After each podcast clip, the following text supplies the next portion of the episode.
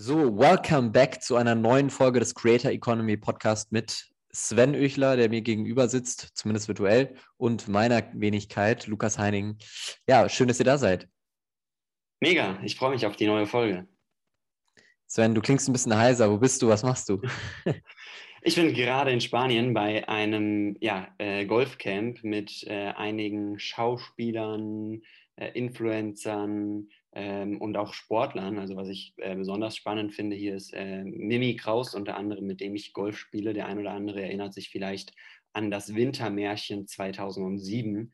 Äh, da wurde Hand, äh, Deutschland Handball-Weltmeister in Deutschland und einer der führenden Akteure war damals Mimi Kraus. Und ja, mit dem äh, bin ich jetzt hier, äh, trinke ab und zu mal ein Bier, wir spielen ein bisschen Golf und äh, Netzwerken und das macht äh, mega Spaß. Und wir sind, by the way, hier auch wieder im Aldiana Club an der Costa del Sol, wo wir vor vier Wochen auch schon gewesen sind. Ja, ist fast schon, ein, fast schon eine zweite Heimat mittlerweile, habe ich das Gefühl. Ja. Sehr schön. Ähm, yes, aber äh, du hast es gerade schon kurz angerissen. Wir waren vor vier Wochen schon mal im Aldiana Club in Spanien und zwar äh, für Frontpage TV, unser eigenes Format, wo wir TikTok-Content produziert haben. Ähm, wie sollte es anders sein? Dreht sich auch die heutige Folge wieder um das Thema TikTok und äh, Content schreiben wir uns ja auch auf die Fahnen. Ähm, und zwar habe ich eine News mitgebracht, ähm, oder ja, eigentlich sind es zwei, die ich super spannend finde. Das erste ähm, für alle äh, Interessierten, letzte Woche war die TikTok World Conference. Das heißt, TikTok hat im Prinzip ja, ein digitales Event gemacht, einen Livestream gemacht, wobei der schon auch echt cool gemacht war. Ähm, und einige Erneuerungen und Updates vorgestellt ein ganz spannender Punkt. Äh, vielleicht, Sven, kannst du auch mal gleich erzählen, was dich so daran interessiert hast oder was du spannend fandest. Aber für mich eigentlich der, der spannendste Punkt als äh, ja aus Brand-Sicht ist im Prinzip die Social Shopping-Funktion, die TikTok ähm, jetzt nicht nur in der Beta, sondern wirklich ausgerollt hat, die man ab sofort nutzen kann und zwar auch vollumfänglich. Das heißt, ich kann jetzt eine Produktbibliothek hinzufügen im Ads Manager ähm, ich kann das mit meinem, mit meinem Shop-System verknüpfen, wenn es kompatibel ist. Und ich kann direkt über TikTok meine Produkte verkaufen. Sei es auf meinem Brand-Account ähm, kann ich die Produkte einbinden. Ich kann sie in Ads einbinden, sodass man direkt aus einer Ad heraus das Produkt kaufen kann. Aber ich kann beispielsweise auch in einem Livestream direkt meine Produkte verkaufen. Ja, geil. Also mich hat am meisten interessiert, äh, wir können ja gleich im Detail auf die Social Shopping Funktion eingehen. Mich hat am meisten interessiert ähm, das neue Tool äh, von TikTok, was vergleichbar mit der Facebook Ads Library ist. Ich bin mir sicher, dass alle, Werbent alle Werbend Werbetreibende äh, regelmäßig die Ads Library nutz nutzen, um zu schauen, wer beispielsweise von den Konkurrenten Werbeanzeigen schaltet und äh, sich da quasi up-to-date hält, auch über Best Cases. Und TikTok hat jetzt ein ähnliches Tool ähm, veröffentlicht, wo man eben auch Ads einsehen kann, wo man Best Cases nachvollziehen kann und so weiter. Ähm, und das Ganze funktioniert so, dass du, wenn du Ads schaltest, ähm, am Ende bei der Werbeanzeige anklicken musst, ob du quasi möchtest, dass deine Werbeanzeige auch in diesem Tool äh, angezeigt wird oder nicht. Also das ist der Unterschied, also ein wesentlicher Unterschied zu Facebook, dass du halt selbst darüber entscheiden kannst, ob dein Video quasi auch dort angezeigt werden soll oder nicht. Und ja, für Werbetreibende schafft das natürlich nochmal eine ganz neue Art der Transparenz und äh, eben Möglichkeiten, sich von äh, erfolgreichen Brands was abzuschauen und zu sehen, ähm, wie gute TikToks funktionieren, wie gute TikTok-Ads funktionieren. Und ich habe auch mal reingeguckt, äh, da gibt es auch die ein, das ein oder andere Video, wo ich mir denke, so, ah, du hast es nicht verstanden, mein Lieber, wie TikTok-Werbung funktioniert. Ja, das haben wir heute, wir haben tatsächlich heute reingeschaut, weil wir gerade eine Kampagne planen. Welche darf ich nicht sagen, aber äh, seht ihr vielleicht in Kürze auf unserem LinkedIn-Profilen. Ähm, aber es wird eine coole Kampagne und da haben wir auch reingeschaut und habe ich auch gemerkt, okay, da gibt es einige Ads, die echt ein Griff ins Klo sind, die würde ich am liebsten anschreiben und sagen, Leute, macht das anders. Ja, ähm, aber es gibt auch es gibt auch viele, die echt cool sind. Ähm, ja, jetzt muss ich ein bisschen klugscheißern. Die Funktion wurde jetzt letzte Woche erst vorgestellt. Die gibt es aber schon ein bisschen länger, beziehungsweise wir waren auch in der, in der Beta ähm, und konnten die schon vorher nutzen. Ähm, was halt spannend ist, ist eben, dass jetzt alle Ads mit reinfließen. es sei denn, man wählt es halt ab, ähm, wie du sagst. Ähm, und die Funktion wurde eben ein bisschen erweitert, dass man tatsächlich nicht nur die Ads sehen kann, sondern teilweise auch Performance-Parameter in, genau, in genau. Äh, verschiedenen Teilen.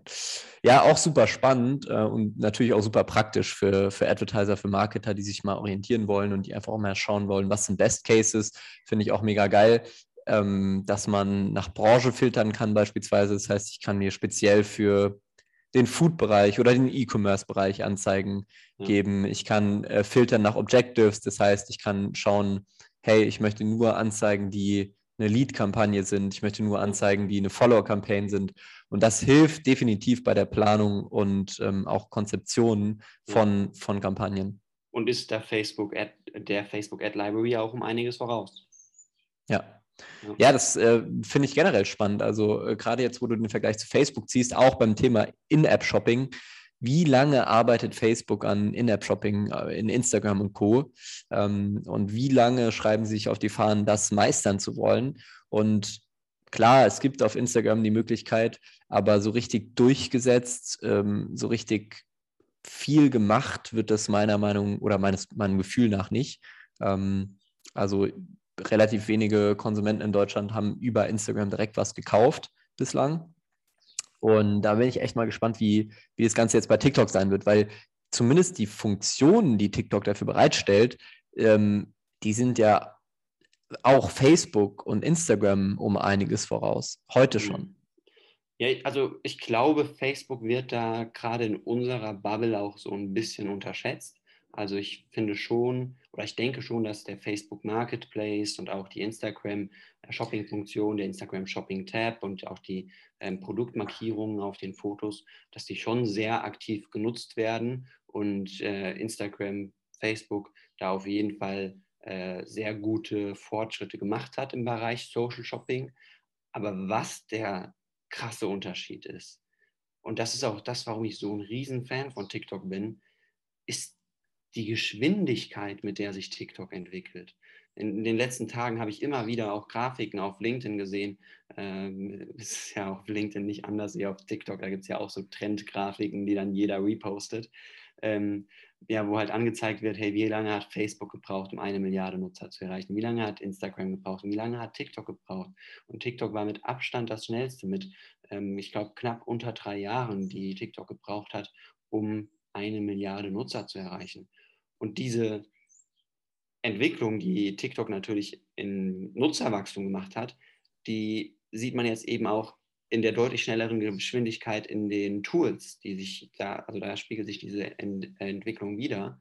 Und deswegen bin ich so ein krasser Fan von TikTok. Und wir haben ja gleich noch ein anderes Thema, wo man das auch sieht, dass TikTok einfach schneller ist und einen Schritt voraus ist. Fucking smart auch einfach. Die machen smarte Moves. Ja, das mit den Nutzerzahlen äh, finde ich interessant, dass du das ansprichst, weil ja, ich gebe dir recht, also TikTok wächst natürlich extrem schnell, das ist nicht von der Hand zu weisen. Hm, ich finde aber, was man, ich weiß jetzt nicht, ob das zur Verteidigung von Facebook ist, aber was man definitiv sagen muss und in Betracht ziehen muss, TikTok hat halt den Vorteil, dass es sich auch über soziale Netzwerke verbreiten konnte. Facebook und Instagram hat sich hauptsächlich über Mund-zu-Mund-Propaganda verbreitet. Also Facebook auf jeden Fall, Instagram dann schon über Facebook natürlich viel mitgetragen. Ähm, aber anfangs hast du ja halt Social Media runtergeladen, weil irgendwelche Freunde das gemacht haben. Und TikTok ja. hat halt den, den eklatanten Vorteil, dass es sich über Instagram, über Facebook, über YouTube Compilations dieser Content über alle Kanäle verteilt hat und damit natürlich auch eine ganz andere Growth-Möglichkeit hatte, als, als ältere Plattformen das hatten, wo es halt eben noch nicht so viele Nutzer gab, wo es halt eben noch nicht diese Viralität gab, ähm, wo sich das Ganze noch ein bisschen organischer entwickeln musste. Das muss man auch mal in Betracht ziehen, aber das schmälert natürlich nicht den Erfolg und definitiv schmälert das nicht die Relevanz von TikTok als generell Kanal, aber nun auch immer mehr als Werbekanal, weil das, was eigentlich TikTok lange Zeit nachgesagt wurde, dass es halt ein cooler Kanal ist, man viel Reichweite bekommt, aber es als Werbekanal gar nicht so relevant ist, das, ähm, das ändert sich gerade durch diese Social Shopping-Funktionen, durch die ständigen Updates, durch die Optimierung, die TikTok da macht, durch die ähm, Creative Library, ähm, der Creator Marketplace wird weiterentwickelt. Also da passiert ganz viel, was TikTok auch für, für Brands und für Advertiser ähm, interessant oder noch interessanter macht. Ja. Ja, ich würde vorschlagen, es gibt noch einige andere äh, Änderungen und Entwicklungen, die auf der TikTok World Conference äh, vorgeschlagen wurden. Wenn euch das Thema interessiert, dann ja, schaut einfach mal in einen Artikel, den wir gerne in der Bio, in der, in der Bio bzw. in der Beschreibung verlinken können. Da seht ihr dann eine Übersicht, äh, beispielsweise bei Social Media Today oder auch bei T3N und äh, dann kommen wir jetzt auf das zweite spannende Thema zu sprechen. Äh, Lukas ist ganz hyped schon auf dieses Thema und freut sich wahrscheinlich wie Olle. Äh, schieß los. Ja, ich freue mich wie Olle, obwohl ich wahrscheinlich nicht mitmischen kann, ähm, weil der finanziellen. Vielleicht, finanziell haben wir, vielleicht haben wir sogar einen TikTok. Ich denke an den von Martin Schneider damals mit den 13 Millionen ähm, ich glaube, es sind am Anfang noch ein paar weniger. Und zwar TikTok launcht seine eigenen NFTs. Also in Zusammenarbeit mit einer, mit einer Plattform, mit einer NFT-Plattform bringt TikTok in kurz in, in, in den kommenden Monaten, kommenden Monat ähm, NFTs raus und zwar die viralsten, die prägendsten TikToks, die es so gegeben hat. Also beispielsweise das TikTok, mit dem Charlie D'Amelio viral gegangen ist oder das TikTok von Bella Porch, das so absolut crazy viral gegangen ist. M to the B, genau. Das, diese Videos werden als NFTs rausgebracht ähm, für diejenigen, die es nicht wissen, wir haben es schon mal kurz angerissen, aber NFTs sind Non-Fungible Tokens, also bei der Blockchain abgesicherte Ownership an diesen TikToks quasi und die werden quasi versteigert. Und was ich super interessant finde, Sven, äh, das hätte ich TikTok nämlich gar nicht zugetraut, ähm, zumindest laut den aktuellen Informationen sollen 100% der Einnahmen an die Creator gehen. Krass. Okay. Ja, das hätte ich jetzt auch nicht erwartet aber ähm, vielleicht gar kein smarter, äh, also vielleicht gar kein dummer Move, das so zu machen, um die großen Creator an die Plattform zu binden und denen halt zu zeigen, hey, wir, wir sind für euch da und wir helfen euch, euch weiterzuentwickeln. Aber im Gegenzug wollen wir halt auch, dass ihr loyal zu uns seid und weiterhin Content auf unserer Plattform publisht. Ja, das kann halt, also ich finde das super spannend. Wie gesagt, das Thema NFTs interessiert mich sowieso und Creator Economy interessiert mich sowieso. Und das ist eigentlich die, diese, diese Verschmelzung der beiden Themen auf einer ganz heftigen Ebene. Die sieben viralsten, also es werden jetzt zum Anfang sieben NFTs sein, die sieben viralsten Videos ähm, oder sieben der viralsten Videos auf TikTok. Ähm, die versteigert werden. Und das kann halt auch schon ein heftiger Kanal sein. Also für alle, die vielleicht ein bisschen älter sind, stellt euch vor, ihr würdet den Moment, den TV-Moment äh, des finalen Torschusses bei der WM äh, 74 oder 90 oder so, den würdet ihr besitzen. Diese legendären Momente der Fußballgeschichte, wo ganze Kindheitsträume von, von äh, schwelgen, ähm, die würdet ihr besitzen können. Und genau das ist es eigentlich auf 2021 gemünzt. Ja. Ja, krass. Und da ist TikTok halt meiner Meinung nach Facebook und Instagram wieder einen deutlichen Schritt voraus. Und ich kann mir sogar vorstellen, dass äh, Gary Vaynerchuk da auch irgendwie seine Hände im Spiel hat. Ähm, ist mit Sicherheit da auch beratend für TikTok tätig oder so. Das weiß ich nicht, aber ich kann mir zumindest vorstellen, dass er sich einen davon kauft. True. Das kann gut sein. Ja, ähm, ich vermute nämlich, die werden wahrscheinlich siebenstellig gehandelt, also ziemlich sicher direkt von Anfang an. Das heißt, da bin ich leider, äh, leider raus mit meinem, ähm, mit meinem Portemonnaie, aber ähm, es werden vielleicht, wenn du ein paar gute Deals closed beim Golfspielen, ähm, kannst du nächstes Jahr auch damit mischen. Ja, mal schauen. Äh, ich Nächstes Jahr vielleicht noch nicht, aber wir geben uns auf jeden Fall Mühe, äh, dass wir auch irgendwann mal dabei sind. Aber NFT ist ja, wie du gesagt hast, ist ein super spannendes Thema und ich bin gespannt, wie das danach weitergehen wird. Also erstmal beobachten wir jetzt, zu welchen Preisen die gehandelt werden, ob das gut angenommen wird von der Community. Und ich bin mir sicher, wenn das der Fall ist, ähm, dann wird TikTok sich auch überlegen, wie es damit weitergeht und vielleicht wird TikTok dann eine Art eigenen Marktplatz schaffen, eine, ein eigenes Tool schaffen und Creatern eben die Möglichkeit gibt, um die Creatern die Möglichkeit zu geben, ihre NFTs über eine TikTok-eigene Plattform zu minden. Kann ich mir vorstellen, weiß ich nicht. Ähm, ist jetzt einfach auch mal ein Experiment von TikTok, ein mutiges Experiment. Ich finde es super, super cool. ähm, dass sich da so eine Plattform innovativ zeigt und äh, direkt am Anfang von so, einem, von so einer Entwicklung, von so einer NFT-Entwicklung dabei ist. Und schau einfach mal gespannt, was passiert. Ja. Ja, also finde ich auch mega spannend, finde ich auch mega krass. Ich glaube auch ein smarter Move von TikTok. Ich glaube auch tatsächlich, dass sie es einfach erstmal testen. Aber wenn dieser Test Erfolg hat und dann stellt sich natürlich TikTok jetzt schon, aber auch mir direkt die Frage, wie geht es weiter? Was planen die? Was kommt dahinter? Die werden ja nicht einfach nur sieben NFTs machen, dann aufhören.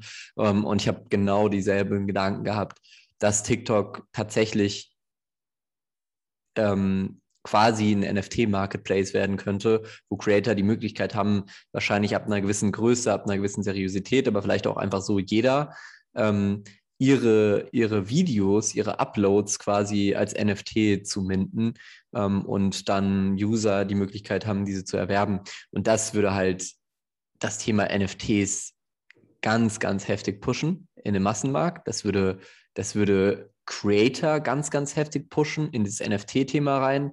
Also das wäre ein, ein, ein Makro-Move, der höchstwahrscheinlich sich über Jahre hinweg extrem stark auf die komplette Creator Economy auswirken würde. Ja, mit Sicherheit. Ich bin gespannt, ob Instagram, Facebook jetzt auch nachzieht in diesem Bereich. Was glaubst du? Ja oder nein? Ich glaube ja, definitiv. Die machen ja auch schon was im NFT-Space. Also eine, eine Tochterfirma von Facebook oder so macht irgendwas im Space auch. Ähm, Ob es dann wirklich mit Instagram äh, und Facebook Creatives zusammengebracht wird, I don't know. Aber die werden diesen Space, dieses Thema auf jeden Fall nicht vernachlässigen. Mhm. Ja. Haben wir auch schon mal darüber gesprochen, dass Facebook ein eigenes Metaverse-Entwicklungsteam hat und die werden ja, ja, sich klar. sicherlich auch damit beschäftigen. Klar, ja. ja. Ja, super spannend. Ähm, ich würde sagen, wir, wir rappen es auch ab. Der Sven muss noch ein paar Bier trinken gehen gleich. Ähm, mhm. deshalb äh, lasst es uns einfach dabei belassen. Ich habe noch eine, eine kurze Frage an dich, Sven, damit wir unserem, äh, unserer äh, Tradition gerecht werden, dass ich dir immer ein paar Fragen stelle. Heute habe ich aber nur eine mitgebracht.